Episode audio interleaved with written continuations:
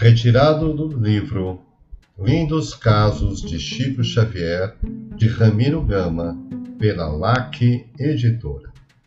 Caso número 8. Temporária separação. Continuando os desequilíbrios do Chico, em janeiro de 1920, João Cândido Xavier, seu pai, pediu ao padre que fosse mais exigente com a criança no confessionário. O sacerdote concordou com a sugestão. Quando o vigário lhe ouvia as referências sobre as rápidas entrevistas com Dona Maria João de Deus, desencarnada desde 1915, falou-lhe francamente: Não, meu filho, isso não pode ser. Ninguém volta a conversar depois da morte. O demônio procura perturbar-lhe o caminho. Mas, padre, foi a minha mãe quem veio.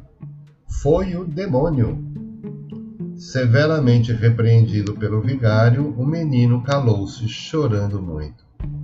O senhor João Cândido, católico de Santa Luzia do Rio das Velhas, deu razão ao padre. Aquilo só podia ser o demônio.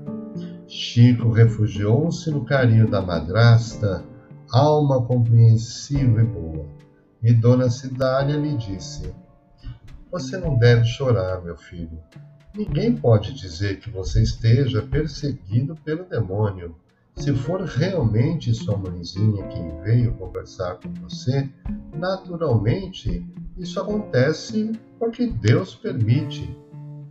E Deus, estando no assunto, ajudará para que isso tudo fique esclarecido. À noite desse dia, Chico sonhou que reencontrava a progenitora. Dona Maria abraçou e recomendou: Repito que você deve obedecer a seu pai e ao vigário. Não brigue por minha causa. Por algum tempo você não mais me verá Contudo, se Jesus permitir, mais tarde estaremos mais juntos. Não perca a paciência e esperemos o tempo.